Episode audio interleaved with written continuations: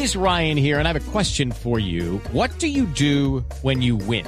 Like, are you a fist pumper? A woohooer, a hand clapper, a high fiver. I kind of like the high five, but if you want to hone in on those winning moves, check out Chumba Casino. At ChumbaCasino.com, choose from hundreds of social casino style games for your chance to redeem serious cash prizes. There are new game releases weekly, plus free daily bonuses. So don't wait. Start having the most fun ever at ChumbaCasino.com. No purchase necessary. BGW. Void were prohibited by law. See terms and conditions. 18 plus. Carlos Barragán, buenas tardes. ¿Qué tal, Ricardo? Pues sí, como usted lo señala, están ocupando en este momento la avenida Bolívar y se espera que en un par de horas esté el mismo Nicolás Maduro dirigiéndose a todas las personas. La marcha básicamente es, o la ha denominado así, por la paz y contra el fascismo. Ha señalado que lo más importante para Venezuela en este instante es estar unido y él busca precisamente unir los corazones chavistas en torno a esto que se le ha armado en la última semana protestas que no han parado, que han dejado muertos y heridos y sobre todo una sensación de anarquía en algunas de las calles de Caracas. Carlos, quisiera que le explicáramos a los oyentes de Blue Radio en Colombia y en el mundo por qué están protestando los jóvenes, por qué comienza este recorrido de manifestaciones que se dan primero en Táchira y luego se riega como pólvora por todo el territorio venezolano. Pues parece, Ricardo, que los estudiantes están actuando de una manera independiente. Ya no dependen del espíritu de la oposición, de esos eh, hombres políticos que estaban detrás de ellos y detrás de sus justas causas, para ellos justas causas. Pues bien, aquí, dicen las personas, protestamos por la inseguridad, protestamos porque no hay alimentos, porque hay escasez de productos de primera necesidad, porque la medicina no es buena y los consultamos a ellos precisamente en las calles. Escuche lo que dicen los que se concentran en la calle de Altamira. Son tres personas distintas en edad. Empecemos por Dayana, luego seguirá Mariela Ortiz y por último una joven de apenas 19 años. Quiero tener derecho a protestar, quiero poder salir a la calle, quiero tener un futuro, quiero que mis jóvenes tengan un futuro. Este, quiero que se acabe el desabastecimiento, quiero que se acabe la inseguridad. ¿Cuántas cosas más quieres que te diga por las que estoy en la calle? Señores, no queremos guerra, queremos salida pacífica constitucional. No queremos que salga, mejor no nos interesa. Simplemente que haya un cambio, que ya no haya fascismo, que haya harina, que haya leche, que haya educación para los niños, que los hospitales estén dotados y que uno se pueda operar cuando uno le dé la gana.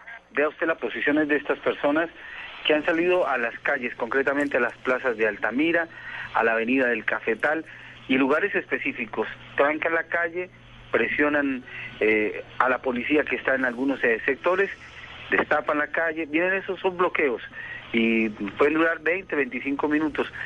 Eh, tengo que decir en honor a la verdad, Ricardo, que la policía ha sido respetuosa en el sentido de no agredir a los estudiantes cuando hacen estas, digamos, convocatorias pacíficas, si se quieren, porque pasan los minutos, pasan algunos vehículos y vuelven y toman ellos el control de la calle.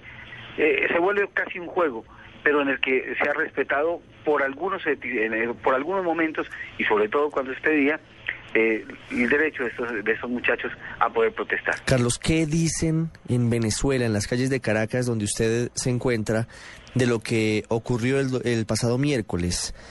Tres muertos, más de 60 heridos, más de 100 detenidos. ¿Qué pasó allí? ¿Por qué se desbordó la violencia en esas protestas? Parece que eh, se aplicaría ese viejo adagio que nosotros tenemos en Colombia, que en río revuelto ganancia de pescadores. Todos trataron de pescar y le echan la culpa a un movimiento que se llaman los colectivos o estos eh, movimientos que viven armados en algunas zonas de Caracas y que tomaron, eh, por supuesto, a través de sus armas y de sus conciencias, la manera de hacer justicia y de levantar estas protestas. Estos muertos se presentaron en esas circunstancias, pero vea que los chavistas dicen que dos de los muertos eran de ellos, es decir, simpatizantes del chavismo, y uno de, los, de los estudiantes muertos, pues por, supuesto, tiene que ver con la Universidad Central. Los chavistas también reclaman que mm, provocaron algunos sectores políticos la movilización responsabilizan al alcalde Ledesma, responsabilizan a otros eh, actores políticos de haber llevado a la gente a buscar a través de mecanismos violentos la manera de ser escuchados. Frente a lo que está pasando, anoche el presidente Nicolás Maduro presentó en la zona del Calvario, que es una zona deprimida y podríamos decir eh, peligrosa en materia de seguridad de la ciudad de Caracas.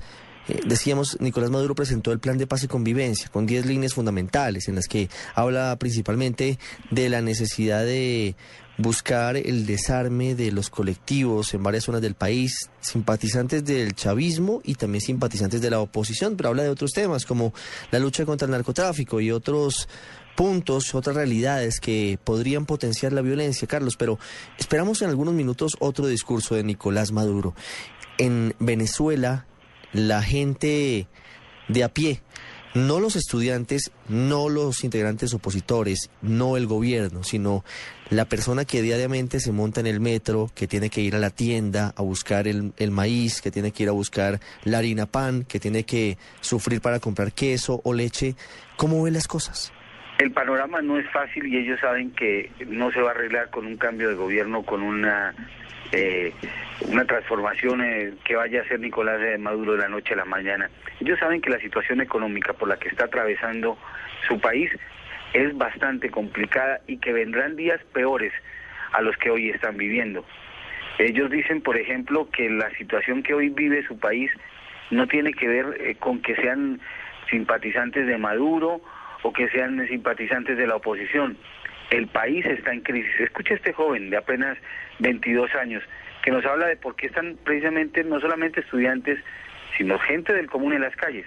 Como decimos, al, decir que no, esta no, es, no somos capriles ni somos maduros, es que esta lucha ya no es una lucha de ideologías, no es una lucha de izquierdas ni de derechas, que por cierto, la oposición tampoco es, es de, de las derechas, pero la cuestión es que estamos luchando por cosas básicas que debe tener todo país, seguridad, electricidad, comida, agua, cosas que este gobierno está totalmente demostrado que no está capacitado para darle al pueblo. Cosas básicas, ese es el querer de los venezolanos hoy. Es Carlos Barragán desde la ciudad de Caracas, en el epicentro de la noticia internacional. Sin lugar a dudas, si usted ha visto las imágenes o ha escuchado las crónicas radiales, se podrá imaginar que la situación no es la más fácil. Lo hemos dicho con Carlos, tres muertos, más de 60 heridos, 100 detenidos, la mayoría de ellos estudiantes, todos los días. De esta semana se han presentado manifestaciones, de nuevo bloqueos de carreteras, de nuevo algunas llantas quemadas, refriega con integrantes de la Guardia Nacional Bolivariana, el bloqueo y la censura a los medios de comunicación, principalmente a los medios venezolanos que no pueden transmitir imágenes ni detalles en vivo de lo que está pasando en las calles, la salida de los canales de televisión por cable de algunos que estaban reportando lo que estaba sucediendo y la expectativa de lo que pasará con un cóctel sumamente explosivo. Los estudiantes protestando, Nicolás Maduro radicalizándose, en tres semanas se cumple un aniversario de la muerte de Hugo Chávez, la economía por el piso, el dólar paralelo disparado, los productos que escasean, la inseguridad rampante. No parece fácil la situación en Venezuela. Carlos, muchas gracias y estaremos muy pendientes de lo que pase allí en el vecino país. Ricardo, no me quiero ir sin, sin dejarle escuchar este audio que tuvimos la oportunidad de tener con Remy Arias, que es uno de los muchachos del movimiento universitario, pero desde el punto de vista bolivariano, desde el punto de vista chavista. ¿Quién estaría detrás de un golpe militar?